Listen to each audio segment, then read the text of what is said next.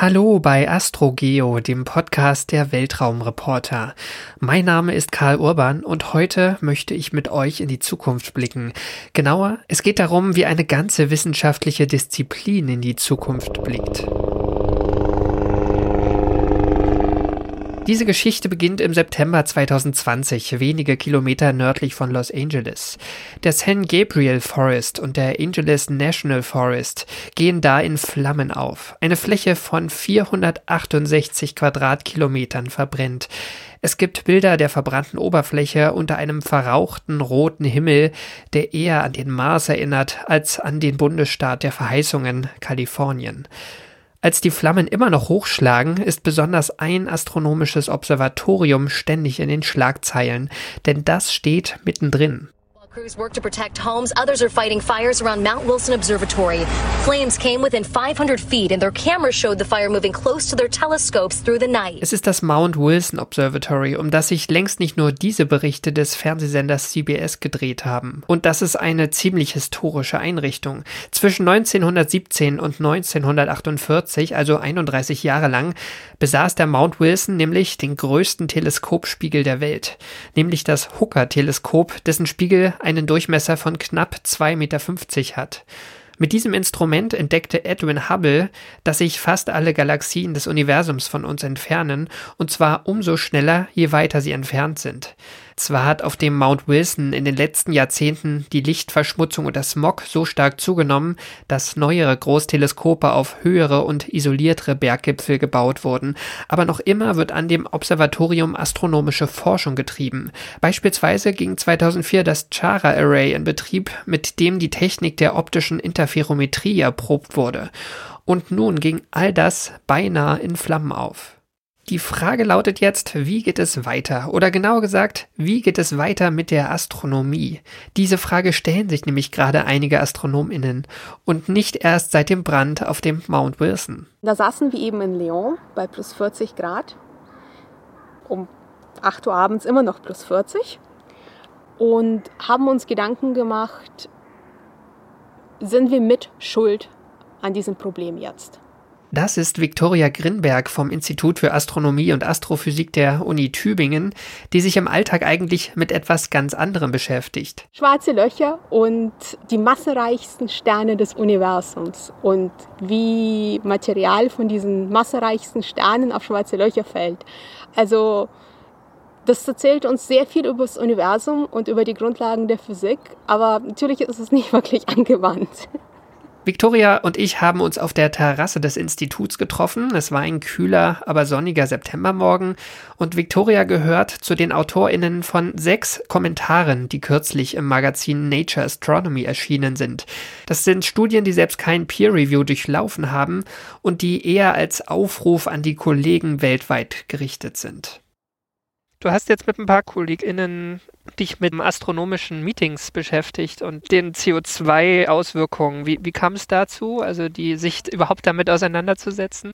Also vielleicht nur, nur zum, zum Anreißen. Also astronomische Meetings heißt, wie die meisten wissenschaftlichen Konferenzen, Leute kommen aus der ganzen Welt angefahren, angeflogen, verbringen eine Woche lang irgendwo in einer Stadt und dann fliegen sie zurück. Genau. Und dabei sieht man eigentlich nichts von der Stadt, sondern verbringt wirklich die ganze Zeit in Diskussionen, in Gesprächen, in Vorträgen und in nachfolgenden Diskussionen. Der Auslöser, also mein, mein persönlicher Auslöser war, man über, also ich zumindest überlege mich bei jeder Konferenz, wie komme ich denn dahin? Fliege ich? Kann ich den Zug nehmen? Und da saßen wir eben in Lyon bei plus 40 Grad, um 8 Uhr abends immer noch plus 40 und haben uns Gedanken gemacht, sind wir mit Schuld an diesem Problem jetzt? Und ein Teil der Frage ist, man, wir überlegen und wir sagen immer, ja, man sollte eigentlich Zug nehmen, wenn man kann. Wir wollten aber Zahlen haben. Wie viele tun das? Äh, wie viele könnten das tun? Und uns Gedanken dazu machen, äh, was könnte man besser machen? Wäre ein anderer Ort als Leo besser? Ähm, genau, und dann das was wir dann gemacht haben, war eine kleine Umfrage zu machen. Da hat uns die European Astronomical Society sehr geholfen, weil die eben zugestimmt haben, dass wir die, die Teilnehmer, die überhaupt E-Mails erhalten wollten, auch so eine E-Mail verschicken mit einer kleinen Umfrage, bei der wir abgefragt haben, wo kommt ihr denn eigentlich her? Wie seid ihr nach Lyon gekommen? Und wie seid ihr wieder zurückgefahren? Einfach um eine Abschätzung machen zu können, was ist denn eigentlich der, der CO2-Budget von so einer Konferenz? Was ist der realistische CO2-Budget von so einer Konferenz? Einfach um, um klare Fakten und Zahlen zu haben und sagen zu können, eine Konferenz, eine große Konferenz bedeutet so viel CO2-Ausstoß. Mhm. Und es ist erstaunlich viel. Wie viel war es? Also alleine vom Reisen sind es ungefähr 2000 Tonnen CO2. Genau, der, der Vergleich war, das ist so der CO2-Ausstoß eines durchschnittlichen astronomischen Instituts pro Jahr, genau. Also das ist das, was so an Heizen und Rechner betreiben und so in so einem Institut anfällt letztlich. Mit den Reisen. Das ist der, das ist der Gesamtbudget von so einem Institut. Also das heißt einschließlich, alle, einschließlich der Reisen okay. von dem Ding. Trotzdem ist es schon eine Hausnummer. Ja? Also dafür, dass man letztlich in einem Gebäude zusammensitzt in einer Stadt, die das irgendwo sein kann. Ja, es könnte auch in der Antarktis sein, wäre eigentlich egal, solange ihr genau. beisammen sitzen könnt und reden. Ja. Äh, und dann hat uns letztendlich auf eine gewisse Art und Weise Covid-19 in die Hände gespielt, weil die nächste Konferenz, die von 2020, hätte in Leiden stattfinden sollen, ist aber aufgrund der Pandemie rein virtuell gewesen. Das heißt, wir hatten einen direkten Vergleich von der gleichen Konferenz in Präsenz und der gleichen Konferenz in virtuell. Interessanterweise hatte die virtuelle Konferenz auch mehr Teilnehmer und auch mehr Teilnehmer aus äh, Ländern, äh, wo die Kaufkraft kleiner ist. Das heißt, wo sich die Wissenschaftlerinnen ähm, die Teilnahme an so einer Konferenz viel weniger leisten können. Und einen viel kleineren CO2-Ausstoß, selbst wenn wir den Betrieb von den ganzen Laptops und von den Zoom-Servern äh, mit einbeziehen. Das heißt, wir waren bei irgendwo 0,1 Prozent oder mehr des vorherigen Ausstoßes. Mhm. Es hat aber natürlich auch Nachteile. Ne? Also so, so ein schönes, spontanes Gespräch entsteht bei einer Zoom-Konferenz eh nicht. Na, man könnte sich ja, also ich war jetzt auch das, das erste Mal auf so einer Zoom-Konferenz als Teilnehmer ähm, dabei, die war auch sehr gut organisiert. Und da gab es dann schon so, so ähm, Ideen, dass man jetzt auch so Räume hat. Da gab es einen Raum, der hieß äh, Drinking Beer and, äh, keine Ahnung, Drinking Wodka und also ähm, man trinkt irgendwas zusammen. Das, äh, die, diese Räume wurden dann teilweise auch umbenannt, weil man feststellte, am besten trinkt man irgendwie Kaffee zusammen oder sowas, weil durch die ganzen Zeitzonen gibt es immer irgendjemand, der jetzt eigentlich noch keinen Alkohol trinken will. Aber, aber trotzdem, also man, das ist ja ein lösbares Problem letztlich, oder? Also man hat natürlich kurzer, kürzer Zeit irgendwie zusammenzusitzen, einfach weil die Japaner und die Amerikaner und die Europäer zusammenzukriegen, das sind dann nur so ein, zwei, drei Stunden am Tag. Also man kann, ich glaube, man kann vieles simulieren, vieles anders machen. Ähm, ich bin ehrlich gesagt für mich selber noch nicht entschieden, ob die Probleme, die wir jetzt mit den Online-Konferenzen haben, unlösbares Grundproblem sind. Also zum Beispiel spontane Gespräche am Kaffee entstehen in so einem Raum viel schlechter. Oder ob es einfach nur eine Frage des Gewöhnens ist. Weil mit der Zeit, wir lernen die Tools. Nee, auf einer Konferenz, also diese spontanen Kaffeegespräche sind letztendlich auch nichts, was spontan entsteht, sondern etwas, was man lernt. Ähm, Und das mag ja auch nicht jeder. Genau, genau. Und ganz ehrlich, ganz viele junge Kollegen können dann doch nicht teilnehmen, weil sie zum Beispiel das Funding nicht haben, also die Gelder nicht haben, um hinzufahren. Also insofern sind Online-Konferenzen schon eine coole Idee. Es gibt auch sowas wie Conference-Dinners, also Partys am Abend. Das ist jetzt in Covid natürlich auch kein Thema, also selbst wenn man sich treffen würde, aber so prinzipiell, da passiert ja auch was, oder? Genau, aber ähm, da habe ich tatsächlich selber an einer Konferenz teilgenommen. Ähm, es hat sehr gut funktioniert. Also da hatten, haben wir uns in äh, so einem Online, das nennt sich GatherTown, das ist ein Online-Tool, ähm, wo man wirklich so, so ein kleines Männchen rumlaufen kann. Wenn man in die Nähe von Leuten kommt, hört man, was die reden und sieht die, die, ihre Kamera, kann man sich auch erstaunlich gut unterhalten. Da sitzt jemand daheim in London mit einem Bier und dann sitze ich mit meinem Tee irgendwo in Meckenbeuren äh, und wir unterhalten uns. Und es kommt noch irgendjemand aus München dazu. Also es ist vielleicht auch eine Frage der Gewöhnung oder der, der Tools, die man irgendwie, die alle erlernen müssen. Also ich meine, das ist ja auch ein Faktor. Es gibt die Jüngeren, die vielleicht eher damit klarkommen oder die digital, ich, also meine Theorie ist ja eh, es gibt digital affine Menschen und nicht so digital affine Menschen. Das ist nicht unbedingt Frage der Generation, sondern eher der eigenen Einstellung zur Technik. Aber man muss ja am Ende auch irgendwie versuchen, möglichst viele mitzunehmen. Also das, das ist sicher so eine Herausforderung dann. Ja. War denn Leiden jetzt erfolgreich als Konferenz? Also für dich persönlich, hast du, hast du was mitgenommen? Es waren mehr da, es waren mehr Jüngere da, es waren das Besondere eben an den, vielleicht sollte ich kurz sagen, das Besondere an diesen European Astronomical Society Konferenzen ist, das sind nicht alle 1700 Leute und hören einem Vortrag zu, sondern es gibt zehn verschiedene parallele Sessions und manche davon sind nur einen Tag lang. Und natürlich fliegen die Leute aus den USA nicht für so eine Session an. Aber wir hatten Kollegen, die tatsächlich aus den USA aus an so einer Session teilgenommen haben. Das heißt, bei uns hat's, ist es um 9 Uhr losgegangen. Das heißt, sie sind mitten in der Nacht aufgestanden oder nicht ins Bett gegangen und haben an der Session teilgenommen. Man muss dazu sagen, es sind Astronomen. Also vielleicht ähm, haben die auch diesen Tag, Tag-Nacht-Zyklus selber. das könnte auch sein. Ähm, das heißt, wir hatten tatsächlich Leute, die teilgenommen haben, die sonst nicht dabei waren, ähm, deren Expertise auch wahnsinnig viel beigetragen hat.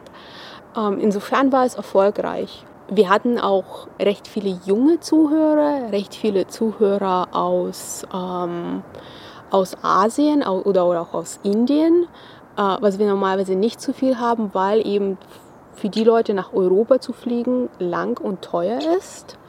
Ähm, was mir tatsächlich ein bisschen gefehlt hat, ist so eben dieses ganz spontanen Gespräche.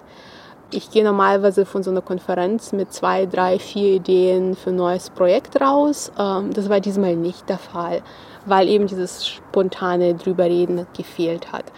Ähm, aber wie gesagt, das war der erste Versuch und es war auch eine Konferenz, die innerhalb von ein paar Monaten digital gemacht worden ist, die nicht von Anfang an digital geplant war. Es ist gerade noch viel genau. improvisiert letztlich. Genau. Genau, das ist so eine Notfall-digitale Konferenz. Es ist nichts, was von Anfang an so geplant war, dass es gut digital funktioniert. Und das ist nicht als Vorwurf gemeint, weil ich meine, in drei Monaten eine Konferenz für 1700 Leute zu organisieren, die plötzlich digital sein muss. Bewunderung. Was ist so deine, also du klingst so ein bisschen ambivalent. Also es hat sozusagen Vorteile, auch was, was den Klimafußabdruck angeht. Ähm, es hat auch so ein paar Nachteile. Was ist dein Gefühl? Also wenn wir jetzt hoffen wir alle, dass Covid irgendwann vorbei ist. Die Klimakrise wird nicht vorbei sein. Wird sich das einschleifen? Wird es eine Zahl von kon großen Konferenzen geben, wo man das häufiger versuchen wird? Oder werden wir am Ende zurückkehren zum alten Status quo? Ich hoffe, dass wir nicht zurückkehren. Ich hoffe, dass das ein Anlass ist, sich wirklich Gedanken zu machen und das besser zu machen. Ich bin mit meiner Ambivalenz auch deswegen offen. Es gibt Kollegen, die sagen, alles nur digital. Und es gibt Kollegen, die sagen, ja, aber überhaupt gar nicht. Digital, das hasse, ich hasse digitale, das geht nur, nur face to face. Und ich möchte auch ein bisschen diese Vermittlerrolle übernehmen, zu sagen, es gibt klare Vorteile, es gibt klare Nachteile, unterhalten wir uns darüber. Und ganz ehrlich, wenn man sich einfach die Zahlen anschaut, dann müssen wir digital gehen, dann müssen wir uns mit den Nachteilen die wir auch, klar benennen können, auseinandersetzen. Und so wie du gesagt hast, es gibt Möglichkeiten, da was zu tun. Wir finden Lösungen für, so, für, für total abgefahrene physikalische Fragen. Wir beschäftigen uns damit, wie Zeug auf ein schwarzes Loch fällt. Es kann doch nicht sein, dass wir nicht eine gute Lösung dafür finden, wie wir, wie wir miteinander online kommunizieren. Während hier in den letzten Zügen des Interviews noch ein Flugzeug über das Astronomische Institut fliegt, machen wir jetzt einen Sprung und zwar zum Max-Planck-Institut für Astronomie in Heidelberg, das malerisch auf dem Königstuhl liegt, aber das ich dieses Mal nur virtuell besucht habe. Das MPIA, wie es auch genannt wird, ist im internationalen Vergleich ein durchschnittliches astronomisches Forschungsinstitut, was die Zahl seiner Mitarbeiter angeht. Und Knut Jahnke, der dort seit 14 Jahren arbeitet, wollte herausfinden, wie nachhaltig ein solches durchschnittliches Institut eigentlich arbeitet. Also, ich bin Knut Jahnke, ich bin ähm, Wissenschaftler, Astronom am Max-Planck-Institut für Astronomie in Heidelberg, wo ich seit 15 Jahren äh, bin und eigentlich arbeite ich im Bereich schwarze Löcher und einer Weltraummission namens Euklid, die in zwei Jahren starten wird.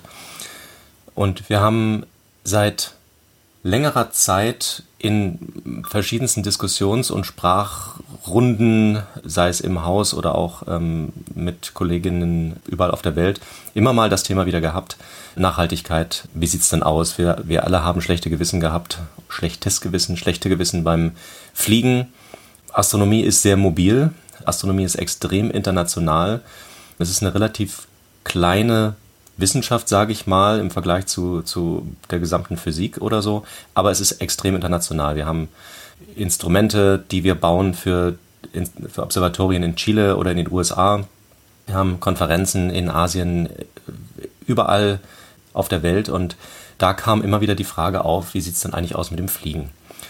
Und das habe ich mir irgendwann mal angeguckt, vor ein paar Jahren schon mal für, fürs Institut. Einfach mal so eine, eine hm, Überschlagsrechnung, was bei uns denn an Flügen zusammenkommt und was diese Flüge an Klimawirkung haben, negativer.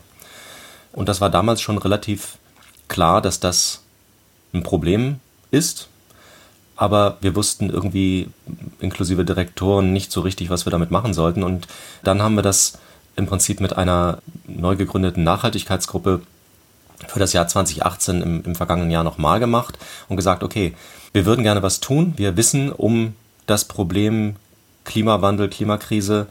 Wir wissen, dass wir im Berufskontext bei unserer Forschung Klimagase emittieren. Und was können wir tun? Wo liegen eigentlich die größten Probleme? Und da kamen wir dahin, dass wir, dass das Fliegen war sozusagen offensichtlich.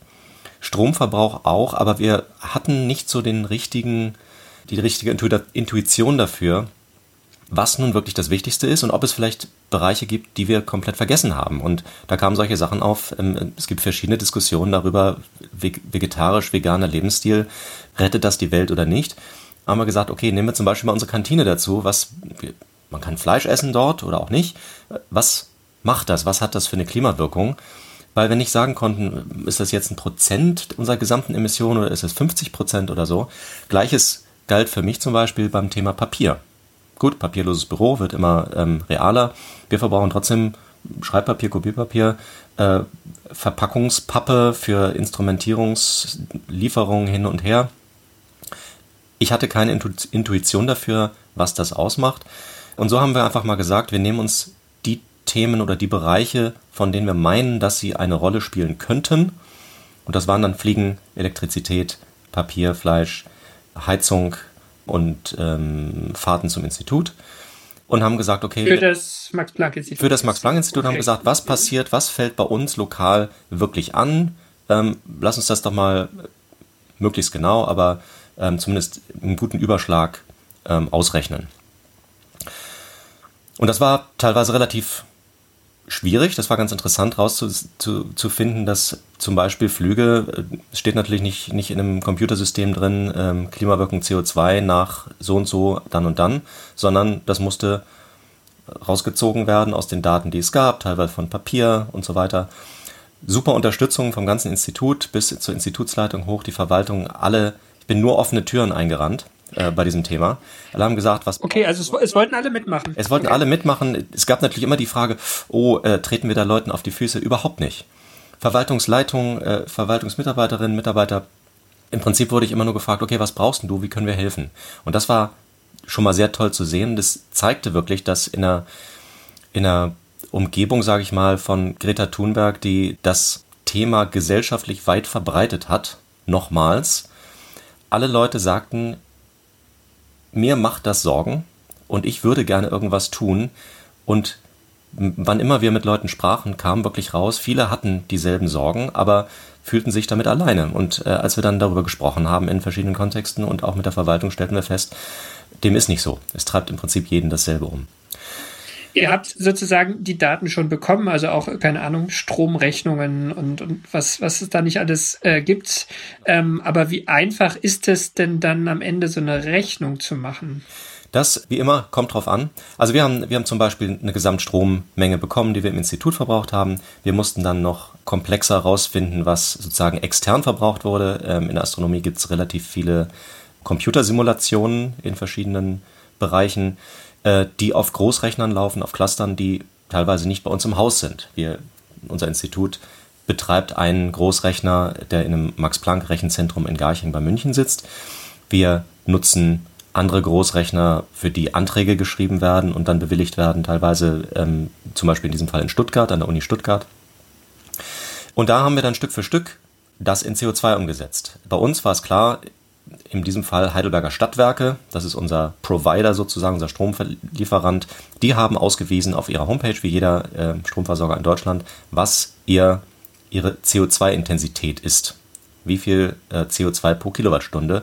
Und die Stadtwerke Heidelberg zum Beispiel in ihrem Standardstrom sind schon, weiß nicht, 40 Prozent besser als der Bundesdurchschnitt, haben 40 Prozent weniger CO2-Emissionen, weil die halt entsprechende Kraftwerke haben oder Kapazitäten einkaufen.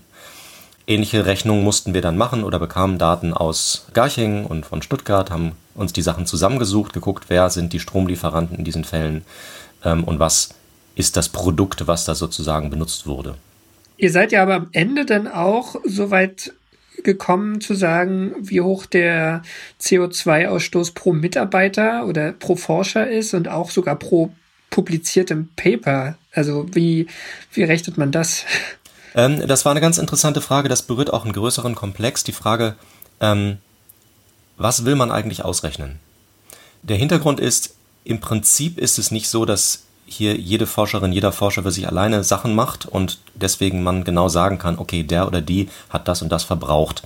Das gilt teilweise für Flüge. NachwuchswissenschaftlerInnen müssen zu Konferenzen momentan fliegen, die irgendwo sind. Momentan heißt vor Corona irgendwo auf der Welt und das ist Teil sozusagen der Ausbildung, der Qualifikation und der Publikmachung der eigenen Ergebnisse. So, aber mein Institut baut zum Beispiel Instrumentierung für internationale Teleskope. Das sind alles Arbeiten, das sind Materialien, die verbraucht werden, Strom, der verbraucht wird, Leute, die irgendwo hinfliegen, die Sachen installieren, die irgendwann in, von zukünftigen Generationen, vielleicht in zwei Jahren, vielleicht in zehn Jahren, benutzt werden und dann zu wissenschaftlichen Publikationen führen von Leuten, die irgendwo auf der Welt sitzen. So, und das ist die Frage, was will man eigentlich ausrechnen? Und eigentlich brauchen wir so einen Gesamtwert für die gesamte Astronomie zusammen, um zu sagen, okay, das sind wir, das ist, was astronomische Forschung erzeugt. Das ist etwas, was eigentlich jede Firma machen müsste, jede Branche machen müsste, jede Wissenschaft machen müsste, jeder Verein machen müsste, um zu gucken, wo kommt es her und was ist die Gesamtsumme. Und dann das runterzubrechen, war bei uns einfach mal die Sache, okay, wir versuchen einfach mal eine Größenordnung abzuschätzen. Was ist denn das bei uns? wir haben, kennen die Daten nicht von anderen Instituten, von Universitäten. Deswegen haben wir gesagt, okay, wir sind die Ersten, lass uns das mal einfach für uns nehmen. Und dann haben wir gesagt, okay, sollten die Forschung gehen, wir sagen mal pro Wissenschaftlerin, in diesem Fall teilen wir das, die eine Zahl durch die andere und bekommen dann, kommen dann auf pro Kopf eine Emission. Beziehungsweise das, was wir produzieren am Ende, ist neues astronomisches Wissen für die Welt und bei uns sind die Einheiten publizierte Artikel. Und dann haben wir gesagt, okay, dann nehmen wir doch einfach das, was von unserem Institut in 2018 als, als äh, Hauptautor oder Mitautor publiziert wurde und teilen mal unsere Gesamtemissionen durch die Anzahl der Artikel. Und auch das ist so ein interessantes Maß, äh, finde ich. Aber eigentlich müsste man das halt für die gesamte Astronomie machen und mal gucken, was steckt eigentlich hinter so einem Artikel und war das das jetzt wert? ist auch vielleicht eine Frage, die man in der Zukunft irgendwann für manche Sachen stellen muss. Beziehungsweise, wie kann man diese Emissionen halt reduzieren. Und das ist das, natürlich das eigentliche Ziel dahinter. Wir müssen auf Null runter. Die gesamte Gesellschaft muss auf Null runter, Null CO2-Emissionen. Je früher, desto besser. Und wenn wir nicht wissen, wo unsere Emissionen herkommen, wo sie entstehen, in welchem Zusammenhang sie entstehen, dann können wir das auch nicht angehen. Und deswegen ist das das Interessante und deswegen ist das auch sozusagen, unser Artikel war nicht das Ziel, sondern war die Grundlage für die nächsten Schritte. Das war jetzt, glaube ich, sehr wichtig und hat uns einiges an, an Einblicken gebracht. Ähm, vor allen Dingen, da wir mit dieser Artikelserie fast zufällig ähm, eigentlich die gesamte Astronomie abgedeckt haben. Wir haben uns als Institut exemplarisch, äh, es gibt ja den einen Artikel zu einem, zu einem Observatorium exemplarisch, was aber stellvertretend steht für unsere Großforschungseinrichtungen sozusagen. Wir haben eine Konferenz angeguckt, was macht das, äh, wenn man hinfährt oder wenn man sie digital macht und so weiter und so weiter. Und ähm, ich glaube, das gibt einen ganz guten, breiten Überblick über das Ganze. Jetzt hast du am Anfang für euer Institut die verschiedenen Bereiche angesprochen, die ihr euch angeschaut habt. Was, was waren denn da so für dich die überraschenden Erkenntnisse raus? Also klar, Reisen ist der Löwenanteil, ne? Reisen und Supercomputing fällt stark ins Gewicht. Ja. Ich glaube, für mich war das, äh, gab es zwei überraschende Sachen. Zum einen wirklich die Frage, was macht zum Beispiel Fleisch und Papier? Und Fleisch hat ganz große andere Probleme von, von Landrodung und so weiter, Landwirtschaft im Ganzen, Massentierhaltung. Aber was den reinen CO2 bzw. Methanemissionen, Klimagase, Emissionen angeht, spielt es bei uns keine Rolle. Das ist weniger als ein Prozent dessen, was wir insgesamt emittieren. So, das heißt nicht, dass man das nicht irgendwann mal angehen kann, aber wenn wir sozusagen begrenzte Zeit und, und Möglichkeiten haben, irgendwas zu bewegen, ähm, wird man da relativ wenig insgesamt bewegen können oder ähm, erreichen können. Und die Zeit ist besser investiert, zum Beispiel im Bereich regenerative Energien am Institutsstandort oder sich für äh, digitale virtuelle Konferenzen stark machen und da einfach mal vorangehen und mitorganisieren.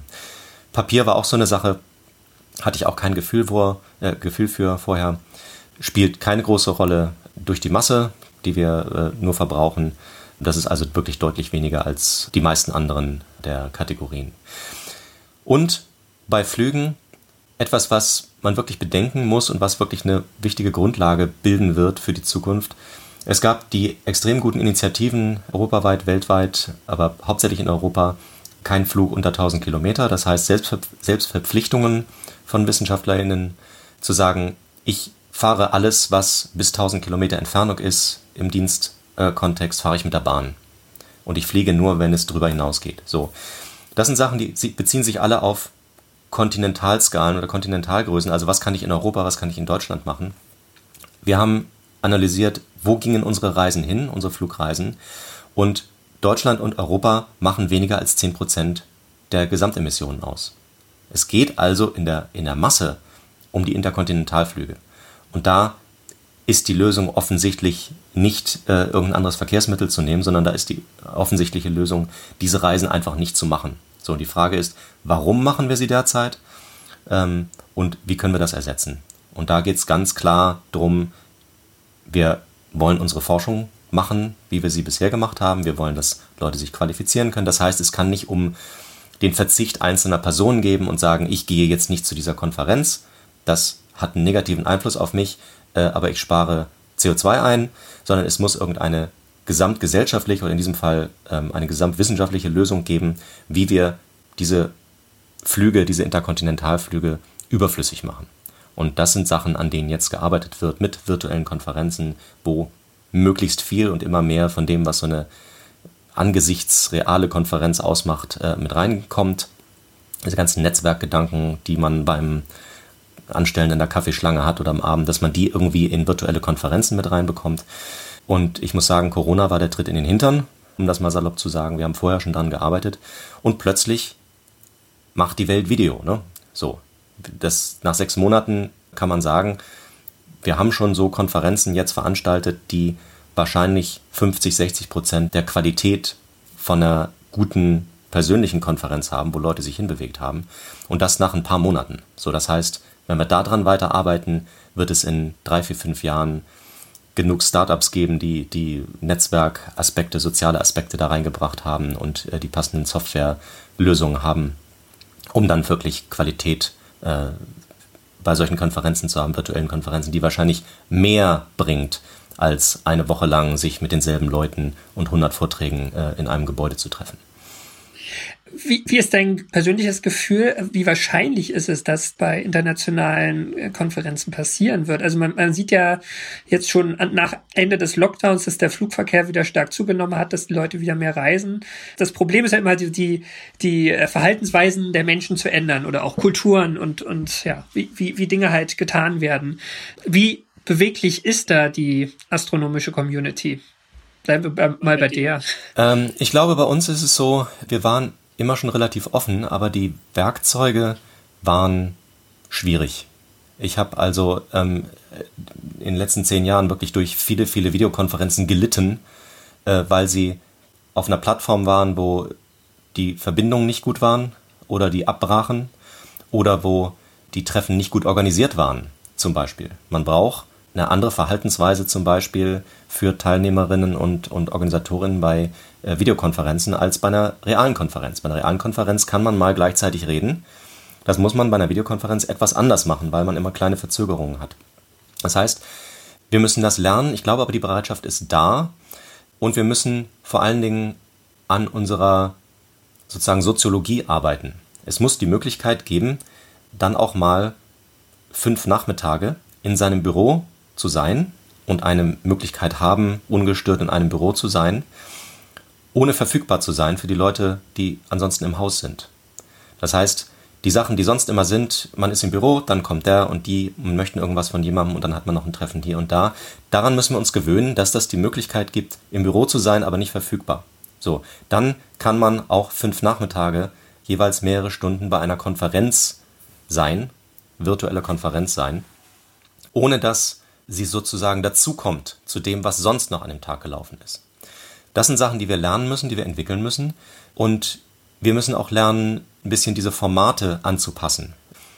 Virtuelle Konferenzen bieten unglaubliche Möglichkeiten. Die haben nämlich die Möglichkeit, dass man sie global gestaltet. Das heißt, wir können Leute aus der gesamten Welt dabei haben. Problem ist, wenn man eine globale Community hat, irgendjemand ist immer in der falschen Zeitzone. Das heißt, das klassische Format acht Stunden am Tag läuft nicht. Das funktioniert nicht. Irgendjemand müsste dann zwischen 2 Uhr morgens und, und 10 bei einer Konferenz teilnehmen. Das geht nicht.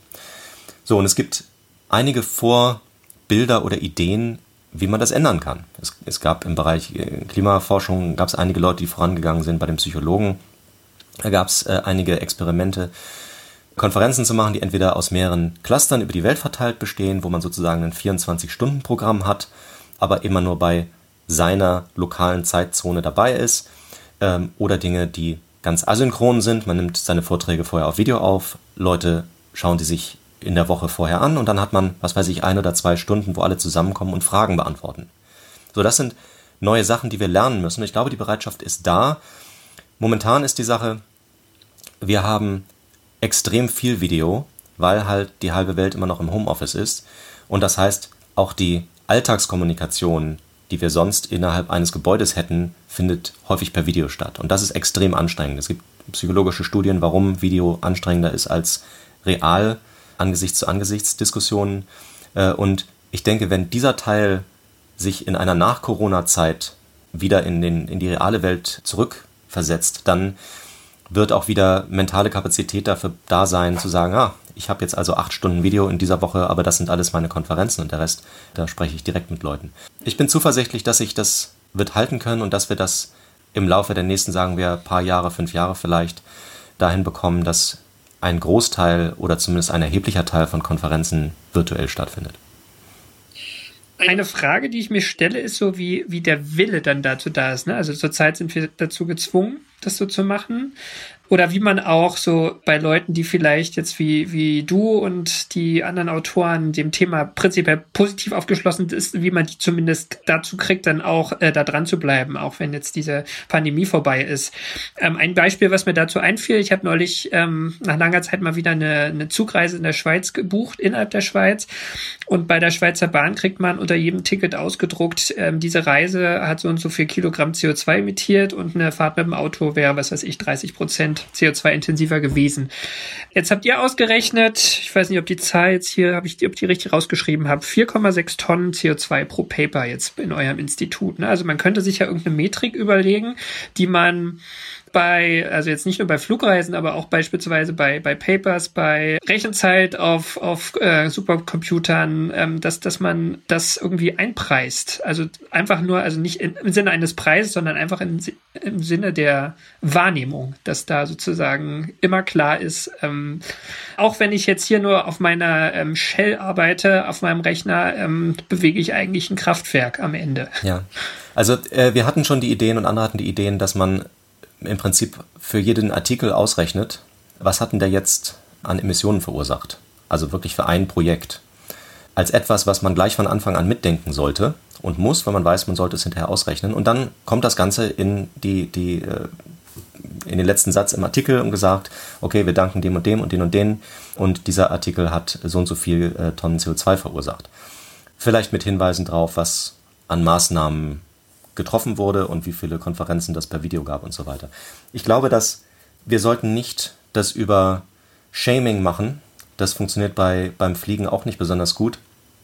Aber ich glaube, mit Aufmerksamkeit kann man viel erreichen. Es gibt jetzt wohl eine staatliche Stelle in Frankreich, die Anträge entgegennimmt äh, für alle möglichen Finanzierungen in der Wissenschaft. Die verlangt zum Beispiel eine Auflistung, was denn dieses Projekt an Emissionen hervorrufen würde. Und ich glaube, diese Sachen mitzudenken, könnte sehr stark helfen und dann vielleicht auch rückzufragen, nicht zu sagen, listet das nur, sondern nach dem Motto, wir fragen jetzt einfach mal nach. Ihr wollt also acht Treffen machen in dem Jahr äh, in diesem Projekt. Warum müssen die denn alle an verschiedenen Standorten per Flugzeug stattfinden? So. Ist das sinnvoll? Ist das hilfreich? Welchen Hintergrund gibt es da, außer dass ihr euch gegenseitig gerne direkt sehen wollt? Und dass dieses Sachen sind, die einfach, die einfach irgendwann auch von oben verankert werden müssten und als Selbstverständlichkeit kommen, wo man nicht in Rechtfertigungszwänge gesteckt wird, aber schon eine Aufmerksamkeit geliefert bekommt für bestimmte Themen. Und am Ende wird es, werden das Sachen sein, äh, diese ganzen Nachhaltigkeitsfragen und sagen wir Aktivitäten, um Lösungen zu finden für Meetings und so weiter, virtueller Art, das sind Sachen, die müssen von den obersten Stellen kommen. Die müssen von Institutsleitungen kommen, die müssen von bei uns von der Max-Planck-Gesellschaft kommen als Unterstützung, die müssen von der Internationalen Astronomischen Union kommen und so weiter. Da müssten sozusagen Nachhaltigkeits- und Klimaschutz verankert sein als ein Thema, was wir mitdenken. Die, die IAU zum Beispiel ist extrem gut im Bereich Entwicklung, weltweite Ausbildung, Bildung, Entwicklung in momentan schlecht finanzierten oder äh, strukturell noch entwickelbaren Regionen der Erde. Das ist toll. So. Das heißt, da sind schon Sachen jenseits der reinen, oh, wir machen Forschung, wer Geld hat, Aspekte. Und die Nachhaltigkeit, nicht nur im sozialen, sondern auch im, im äh, Umwelt- und Klimabereich, die passt da, glaube ich, sehr gut rein. So, und das sind Sachen, die wir sicherlich innerhalb des nächsten Jahres versuchen, dort zu etablieren und zu schauen, in welcher Form kann das sein? Wie, wie können die unterstützen? Was ist dazu notwendig? Braucht das Geld oder spart das Reisen eher Geld? Und wo wollen wir auch hinterher noch hin physisch hinfahren, weil es irgendwie positive Nebeneffekte hat. Und das sind, glaube ich, Sachen, die müssen wir immer mitdenken. Virtuelle Konferenzen haben unglaublich viele positive Nebeneffekte, wie zum Beispiel Inklusivität. Jemand mit Familie im Hintergrund kann vielleicht nicht fünf Tage auf eine Konferenz fahren, kann aber vielleicht fünf mal zwei Stunden am Abend, am Vormittag oder sonst wie äh, bei einer virtuellen Konferenz dabei sein. Gleichzeitig gibt es die Sachen, wird immer gesagt, Konferenzen bringen äh, Gelder und Know-how und, und, und Internationalität in bestimmte Communities herein, wenn man physisch dorthin fährt. Da müssen wir schauen. Gibt es also auch negative Effekte, wenn wir nicht zu bestimmten Orten fahren? Und welche Orte sind das? Und all das ist, wird relativ komplex irgendwann und wir müssen halt gucken, gibt es einen, einfache, einen einfachen Weg hindurch, an dem wir Maßnahmen messen können und evaluieren können, dann sagen können, so, das funktioniert gut, das hat einen negativen Nebeneffekt, das machen wir mal anders oder wir kompensieren das in irgendeiner Form.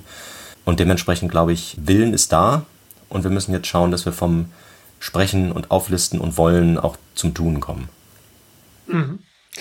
Vielleicht noch eine letzte Frage.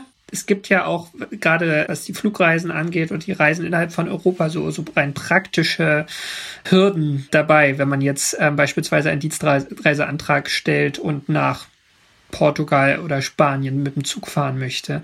Und im Zweifel dann das Flugzeug zum einen billiger ist und wahrscheinlich auch organisatorisch deutlich schneller äh, geklickt ist. Also was, was, was gibt's da noch für, für Hausaufgaben oder für, für Probleme zu lösen? Das ist, muss ich sagen, eines der ersten großen Erfolge. Ähm, es gibt nämlich seit Anfang dieses Jahres eine Novelle des Bundesreisekostengesetzes. Das klingt jetzt erstmal sehr trocken, aber bisher war es so, alle Menschen, die irgendwie staatlich gefördert forschen, werden in ihren Dienstreisen nach diesem Bundesreisekostengesetz bezahlt, was bedeutet, dort stand bisher immer nur drin Wirtschaftlichkeit. So. Und Wirtschaftlichkeit wurde gesagt, wenn das eine Transportmedium günstiger ist als das andere und im günstig heißt finanziell kostet weniger im Ticketpreis, dann ist das zu nehmen. Und das ist seit Anfang des Jahres anders. Dort steht ausdrücklich drin, dass Züge auch genutzt werden können, wenn der Preis teurer ist. Es geht, steht auch ausdrücklich drin, dass ähm, extra Übernachtungen in Frage kommen. Und das gilt im Prinzip für alle, ich glaube, da steht irgendein relativ weicher Passus drin, gut verbundenen Bereichen Europas oder sowas. Das heißt, das, wo ich mich in der Vergangenheit häufiger mit meiner Verwaltung angelegt habe und wo die einfach sagten, wir können das nicht anders machen, dass ich gesagt habe, ich möchte nach London mit dem Zug fahren, dauert sechs Stunden länger, kostet aber doppelt so viel. Da haben sie gesagt, das tut uns leid, wir können nur bis zur Höhe eines Flugpreises das Ganze erstatten. Und das hat halt Leute immer vor die Wahl gestellt, mache ich es umweltfreundlich oder zahle ich aus eigener Tasche drauf? So, und das ist halt eine inakzeptable, inakzeptables Dilemma für schlecht bezahlte hm, Early Career Scientists, sage ich mal, Doktorandinnen, die äh, sowieso nicht besonders viel Geld kriegen. So. Das ist jetzt anders. Funktioniert das jetzt? Also hast, hast du da schon eine Erfahrung oder ist das jetzt durch Corona? Ähm durch Corona ist das erstmal, ähm, äh, sagen wir mal, weggerückt, aber ich hatte sozusagen schon die, die ersten Tickets gebucht, die dann ähm, doch storniert werden mussten äh, im, im Frühjahr. Aber das ist jetzt durch, das ist äh, verkündet, die Max-Planck-Gesellschaft wendet das an und das ist extrem gut. Hat immer noch das Problem, wir, wir haben immer noch dasselbe Zugsystem. Wer sozusagen jetzt verfolgt, äh, was sich im Bereich Nachtzüge und, und Kritik am, am europäischen Zugsystem tut, ich hoffe, dass da viel passieren wird. Momentan ist es halt sehr schwierig, eine, eine Fahrkarte nach Portugal zu buchen. So, und vor allen Dingen ist es schwierig, wenn man viermal umsteigen muss und irgendein Zug davon hat Verspätung, dann auch eine Garantie zu bekommen, dass man irgendwann weiterfahren kann und nicht noch doppelt und dreifach draufzahlt. Das sind aber Sachen, die liegen dann wirklich in der Verantwortung außerhalb äh, dann mal der Astronomie und der Wissenschaft, sondern das ist eine politische Frage. Und da muss die Politik einsteigen. Und das war unter anderem auch so eine Sache bei unserer Analyse. Wir haben immer versucht herauszufinden, welche sind denn die Dinge, die wir wirklich direkt beeinflussen können bei uns ja, Stromanbieter, können wir das machen? Was ist mit Solarzellen? Was ist mit Heizung? Was ist mit Flügen? So und Umorganisieren von, von Konferenzformaten, das haben wir selber in der Hand. Welche Nachtzüge wohin fahren, das ist eine gesellschaftliche Frage. Auf jeden Fall bei den Reisen hat sozusagen die Gesellschaft jetzt schon agiert und reagiert und hat ähm, nach viel Vorarbeit von vielen Leuten ähm, das im Frühjahr jetzt relativ kurzfristig und, und gut geregelt. Und das ist ein großer Erfolg. Ich finde es auch eigentlich eine spannende Perspektive jetzt hier bei dem Thema, weil ähm, die, die Klimaproteste ja schon sehr oft das Ziel haben, die Politik unter Druck zu setzen, natürlich auch die Gesellschaft als Ganzes und natürlich auch irgendwie beim als, als Vorbild voranzugehen, vielleicht selber mehr Fahrrad zu fahren. Aber wenn jetzt eine Disziplin sagt, so wir schauen jetzt vor allem mal, was bei uns sich potenziell ändern ließe, das trägt natürlich auch zu Glaubwürdigkeit bei. Ja, ähm, was heißt Glaubwürdigkeit? Wir, wir, wir sehen ja, es ist Eigennutz, sage ich mal. Man kann es in, in verschiedenen Arten und Weisen sehen. Zum einen finde ich, dass jede Disziplin, jede Wissenschaft, jede Firma, jede Branche ähm, die gesellschaftliche Pflicht hat, ähm, was im Bereich Klimaschutz zu machen. Und zwar nicht nur auf dem Papier, sondern, sondern wirklich. Und es gibt Firmen und es gibt Branchen, die gehen da wirklich voran. Zum anderen muss ich sagen, wir sind extrem international und wir als, als äh, Disziplin sind sehr von äh, unserer Atmosphäre abhängig. Wir gucken nach oben, wir gucken raus. Ähm, wir verbrauchen viel Strom äh, bei Simulationen. Also Leute, die nicht rausgucken, simulieren das Universum im Computer. Und das heißt, wir haben äh, ständig diesen Kontakt zu klimabedingten Veränderungen. Und da wir halt sehr stark davon abhängig sind, geht es letztendlich auch darum, was ist denn eigentlich mit der Astronomie in der Zukunft? Und ich würde sagen, selbst wenn man äh, überhaupt nicht an Klimaforschung oder Klimaveränderung oder was weiß ich interessiert ist, rein aus dem egoistischen Prinzip müsste man sich sehr stark darum kümmern. Denn was passiert, wenn wir unsere Gesellschaft so dekarbonisieren, wie wir das müssen? Was ist denn dann mit Flügen im Jahre 2040?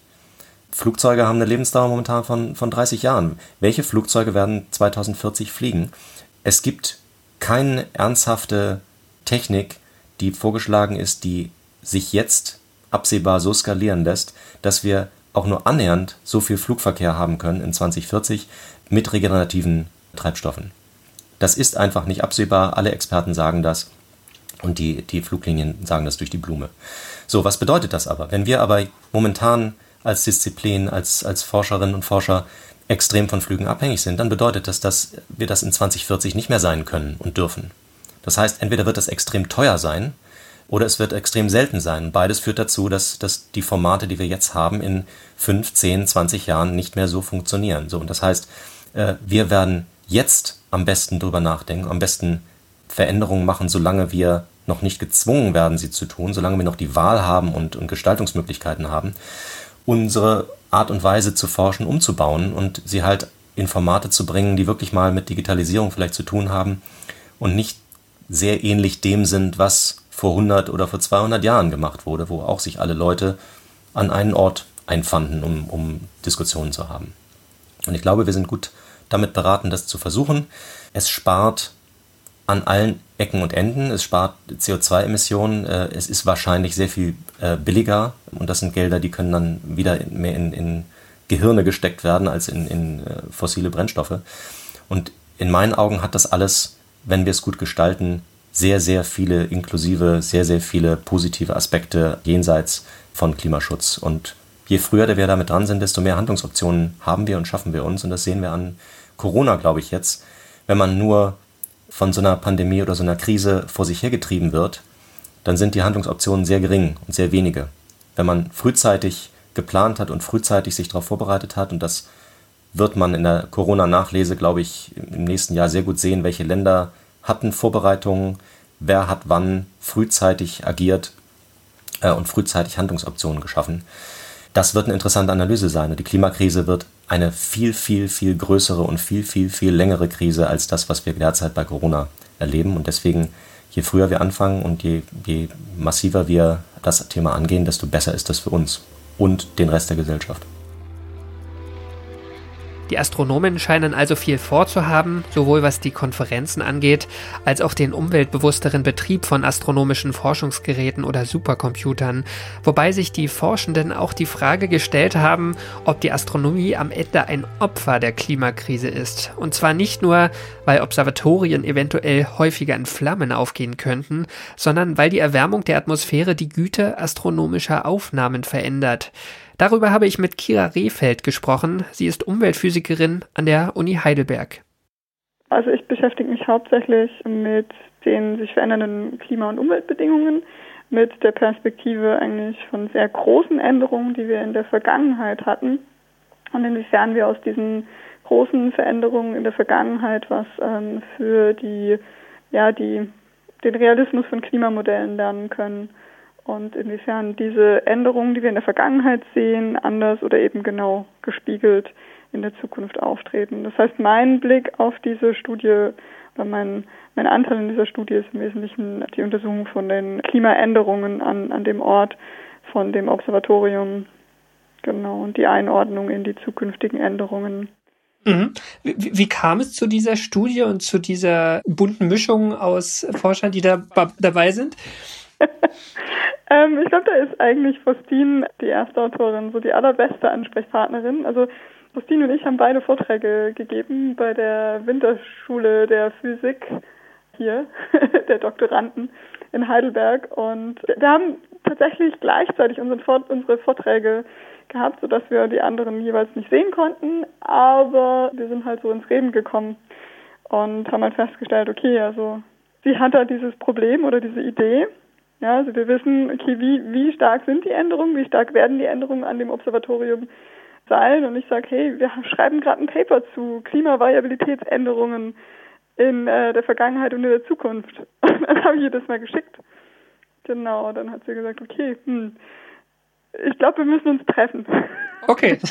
Prinzipiell ist dieses Thema, wie jetzt der Klimawandel oder die Klimakrise die astronomischen Beobachtungsbedingungen beispielsweise in Chile verändert, ähm, jetzt, jetzt noch nicht sonderlich klar gewesen bis jetzt. Also klar im Sinne von, also das war schon von Anfang an die Motivation, einfach besser zu verstehen, wie an diesem Ort, bei diesem Observatorium, der Klimawandel jetzt eine Rolle spielt. Mhm. Nee, also meine Frage ist eher, also wenn, wenn solche Teleskope wie das VLT und jetzt zukünftig das ELT geplant werden, wird, wird sowas da schon mitgedacht oder ist das jetzt schon irgendwie ein neuer Blickwinkel? Mein Eindruck ist, dass das nicht wirklich auf dem Schirm war. Also insbesondere auch die Größenordnung der Temperaturänderungen hat doch einige überrascht, wenn nicht gar geschockt die vorhergesagt sind. Ich habe schon den Eindruck, dass es nicht so sehr eine Rolle bisher, bisher gespielt hat. Man ist natürlich da auch in einem, sagen wir mal, polar, fast polaren Klima auf dieser Höhe. Es ist extrem trocken. Da kann man sich wahrscheinlich auch einfach gar nicht vorstellen, dass es eine Rolle spielen wird. Mhm. Die Temperaturänderungen. Ich meine, wir reden immer noch von Temperaturänderungen, wo uns wahrscheinlich kalt wäre, wenn wir da draußen rumlaufen. Aber für so ein Observatorium ist es eben schon einfach zu groß, die, die Temperatur, äh, der Tem Temperaturunterschied. Was sind das da für Effekte, die auftreten, wenn es global wärmer wird? Also zum einen auf der, auf der globalen Ebene sehen wir eben sehr konsistent, dass es eigentlich überall wärmer werden wird, an manchen Orten, also insbesondere in der Arktis, mehr als in den niedrigeren Breitengraden. Äh, das ist der eine, die, also die globale Temperaturänderung. Zum anderen haben wir Niederschlagsänderungen, die sich sowohl in den niedrigen als auch in den hohen Breitengraden auswirken können. Aber beim Niederschlag haben wir tatsächlich nicht global. Wir haben zwar global ein höheres Potenzial für Niederschlag, das ist einfach physikalisch bedingt, aber es gibt eben auch Orte, die durch Zirkulationsänderungen trockener werden. So, und das kann eben auch der Fall sein in, ähm, ja, in Chile, in der Nähe von dem Observatorium. Das heißt, ähm, wir haben zum einen die, die Temperaturänderung vor Ort, die ähm, durch die ja, durch die globalen Änderungen bedingt ist. Wir haben potenziell Niederschlagsänderungen und der Haupteinfluss dann auf die lokale Änderung ähm, und die Beobachtungsqualität, ähm, Beobachtungsdatenqualität ist dann inwiefern das die Temperaturunterschiede zwischen der Luft, zwischen der bodennahen Luft und dem Boden beeinflusst und zwischen dem, der Luft, die im Observatorium ist und um das Observatorium herum, wenn ähm, beobachtet wird. Genau, also vielleicht muss man dazu sagen, Teleskope, gerade jetzt das, das Very Large Teleskop, das wird möglichst tagsüber, wo die Sonne scheint, auf einer Temperatur gehalten, dass es äh, der nächsten Nachttemperatur ungefähr entspricht. Genau. Und das wird schwieriger in Zukunft oder zumindest an manchen, in manchen Nächten oder an manchen Tagen schwieriger? Genau, also es wird einfach schwieriger, ähm, immer diese konstanten Temperaturen zu erreichen. Einfach weil das derzeitige Kühlsystem eben auf maximal 16 Grad eingestellt werden kann. Das heißt, ähm, wenn die Temperatur höher ist als 16 Grad, dann ist es nicht möglich, tagsüber die Temperatur konstant zu halten, was dann bedeutet, dass dann mit der nächsten Nacht einfach bei der Öffnung von dem Teleskop einen Unterschied gibt zwischen der Luft, die im Observatorium ist und die, die drumherum ist. Und dann kommen eben Austauschprozesse und diese Austauschprozesse bewegte Luft mit unterschiedlichen Temperaturen erzeugt dann Bildunschärfe, weil der Brechungsindex von unterschiedlich warmen Luftmassen eben unterschiedlich ist und dadurch ja, geht eben die Qualität der Bilder runter. Eine wichtige Atmosphäreneigenschaft in der, in der beobachtenden Astronomie ist ja dieses sogenannte Seeing, ähm, was, glaube ich, komplexer definiert ist. Da gehen viele Faktoren ein. Aber ähm, einer davon ist sicher, je, je trockener die Luft ist, umso weniger Wasser sie enthält, umso besser, prinzipiell erstmal. Das heißt, wenn es jetzt per se erstmal trockener wird in der Atacama, ist das ja erstmal eigentlich ein gutes Zeichen, oder? Ja, also Punkt eins, also das Seeing in verschiedenen ähm, Kontexten ist schon einfach im Prinzip die Bildunschärfe, die durch verschiedene Effekte in der Luft erzeugt werden. Und die, ja, da ist es einfach schon so trocken. Wenn das da jetzt noch trockener wird, das ist nicht unbedingt besser. Der Hauptpunkt ist aber, dass es wärmer wird. Und durch die Temperaturänderungen bekommt man eben auch Brechungsindexvariationen. Also Wasserdampf ist eben oft auch wie ein, wie, wie Fuel, äh, Brennstoff, wie ein Brennstoff für die Zirkulation. In dem Moment, wo ich Wasserdampf habe, den ich auskondensieren kann, kann ich äh, stärkere Konvektion treiben und kann größere Durchwirbelung der Luft lokal bekommen. Das heißt auch mehr Turbulenzen, die dann mein Bild stören können. Das heißt, Wasserdampf in der Luft wäre schlecht, aber Temperaturgradienten sind es eben auch. Mhm. Okay. Das heißt, die ähm, wärmere Luft macht's macht's potenziell schwieriger. Oder oder was was heißt das genau? Also das das betrifft dann wahrscheinlich auch bestimmte Nächte. Genau. Also was es genau heißt, ist, wenn wir wenn wir einfach extrem warme Luft haben, also hier einen extrem warmen und trockenen Sommer, dann haben wir eben auch eine sehr einen ausgedörrten Boden und wir haben sehr bodennah große atmosphärische Turbulenzen. Und die die können durchaus zunehmen, wenn wir höhere, höhere Temperaturen insgesamt haben. Das heißt also, dass die bodennahe Turbulenz, dass die ähm, vermutlich zunehmen wird mit, mit der weiteren Erwärmung. Mhm. Okay. Ich habe noch so eine, so eine eher prinzipielle Frage, was solche sehr lokalen Vorhersagen angeht. Also die, die Atacama ist ja schon eine größere Region dass das, ähm, dieser Berg da, Paranal, auf dem das Very Large Teleskop steht, ist schon sehr begrenzt. Wie gut ist das eigentlich möglich, da so Aussagen zu treffen, wie sich das da sehr lokal das, das Klima oder auch das Wetter verändern wird? Also was, wie, wie geht, wie gehst du da als Umweltphysikerin vor? Das ist natürlich extrem schwierig. Die Auflösung von den Modellen, die wir da verwenden, ist natürlich viel, viel größer. Da ist dann der Berg nicht 2600 und äh, was waren es 2635 Meter hoch, sondern ähm, in den Modellen, die ich jetzt alltäglich verwende, da ist der dann vielleicht 1000 Meter hoch. Einfach weil die Gitterboxen von den Modellen, die wir verwenden, von den globalen Klimamodellen, ja so groß sind, dass sie eben auch keine ja so feine Topografie auflösen können. Trotzdem kann uns natürlich insbesondere, wenn wir uns, wenn uns die Temperatur interessiert, dann kann uns so ein globales Modell trotzdem noch viel sagen. Das kann uns sagen, wie, wie viel Wärme es insgesamt wird und wie sich die großskalige Zirkulation ändert. Wenn ich jetzt aber wissen will, wie viel, also wie groß die Temperaturänderung absolut ist, also wie viel Grad sind es genau, und das sehen wir ja auch, das haben wir auch im Artikel äh, die Messdaten gezeigt, das ist in etwa 12 bis 13 Grad. Dann muss ich natürlich mit, mit einbeziehen, dass es dass diesen Höhenunterschied gibt. Also dass äh, das Observatorium dann 1000 Meter höher liegt oder 1500 Meter höher liegt als meine Gitterbox von dem Modell. Wenn ich jetzt noch hingehen will und eigentlich die feinen Strukturen ja, der atmosphärischen Zirkulation vor Ort verstehen will, vielleicht auch die Wechselwirkung mit ja, der Bodenbeschaffenheit, dann muss ich eigentlich zu einem regionalen Modell übergehen. Und das ist auch was, was wir gemacht haben in der Phase, während wir den Artikel geschrieben haben, dass wir regionale Klimamodelle angeschaut haben, die dann als Randbedingung die globalen Modelldaten bekommen. Und diese regionalen Modelle sind ähm, deutlich besser aufgelöst. Die haben dann, da ist eine Gitterbox dann 20 Kilometer ähm, breit und hoch. Aber auch trotzdem würde ich sagen, wenn uns wirklich die genaue Statistik der Turbulenzen vor Ort interessiert, dann kommen wir an den Punkt, dass uns ja eigentlich auch interessiert, okay, verändern jetzt, das haben wir auch angesprochen in dem Artikel, verändern jetzt, ähm, verändert die Bebauung vor Ort die Zirkulation. Das ist so das Thema Mikroklima letztlich. Genau, das Mikroklima. Und dann kommen wir an den Punkt, dass wir eigentlich jetzt ein, ein noch feiner aufgelöstes und dann eben nicht notwendigerweise Klimamodell, sondern eher Wettermodell brauchen. Und das sind natürlich Modell, Modellierungsansätze, die sind jetzt nicht einfach schon off the shelf vorhanden, sondern da muss jemand wirklich sich hinsetzen und vielleicht ein Jahr, zwei, drei Jahre das Ganze aufsetzen, validieren, bevor dann Simulationen gemacht werden können. Wie groß sind die Unsicherheiten von, von solchen Vorhersagen? Riesig. Also, aber wir, das ist die Frage, worüber wir reden. Wir reden, wenn wir über Temperatur reden, also es ist, würde ich sagen, absolut sicher, dass wir über eine Temperaturzunahme bis ins Jahr 2080, 2100 reden. Das ist sehr sicher.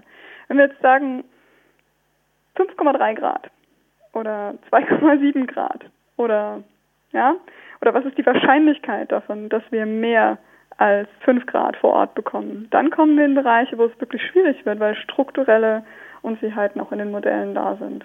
Aber dass es wärmer wird, das ist ziemlich klar und dass es deutlich mehr wird als zwei, drei Grad. Das ist auch recht klar.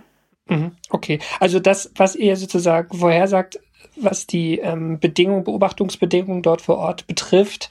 Ihr seht sozusagen, dass es in die Richtung geht, aber es ist sozusagen schwer. Also gerade wenn man jetzt irgendwie noch die Bebauung dort vor Ort mit betrachten will, ähm, ist es schwer zu sagen, was dann wirklich real eintreten wird. Genau, es ist schwer zu sagen, wie viel, wie viel Grad Wärme es vor Ort exakt wird.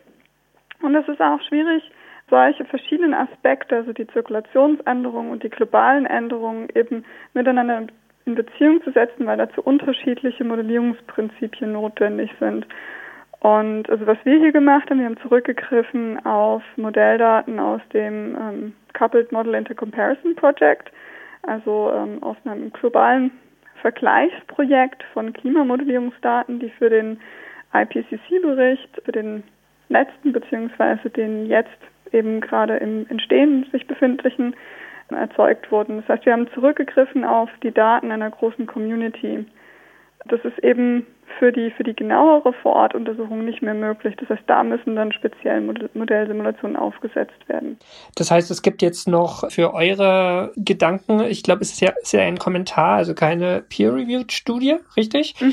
Gibt es dort jetzt auch Nachfolgeforschung, die das sich äh, für den Standort oder die Standorte in Chile nochmal genauer anguckt? Genau, ja. Also wir sind ähm, dabei. Wir haben auch ähm, noch einiges mehr an Daten und ähm, Untersuchungen, ähm, die wir aufbereiten wollen und eben auch Forschung, die wir dann explizit anstoßen wollen, ähm, die in die Richtung geht.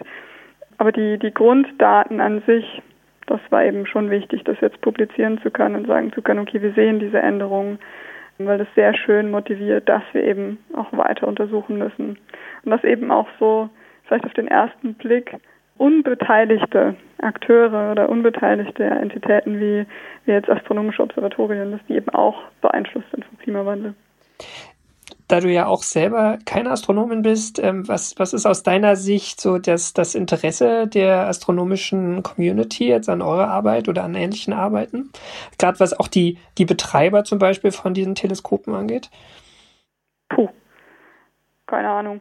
Also ähm, zumindest, also soweit ich weiß, gibt es durchaus jetzt sehr viel Aufmerksamkeit für diese Studien. Also es war ein geballtes Paket von sechs Kommentaren und eine Perspektive die das jetzt untersucht haben. Ich glaube, es wurde lang einfach so ein bisschen, ja, unter den Tisch gekehrt oder nicht unter den Tisch gekehrt, einfach nicht wahrgenommen als, als überhaupt eine relevante Umweltänderung in der Zukunft.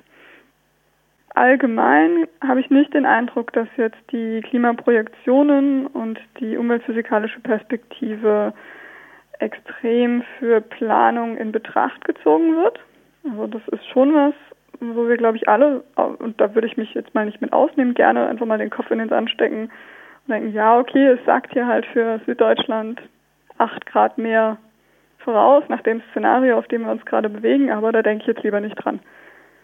Aber das ist halt vielleicht auch ein Kopf in den Sand stecken, was wir uns langfristig nicht leisten sollten.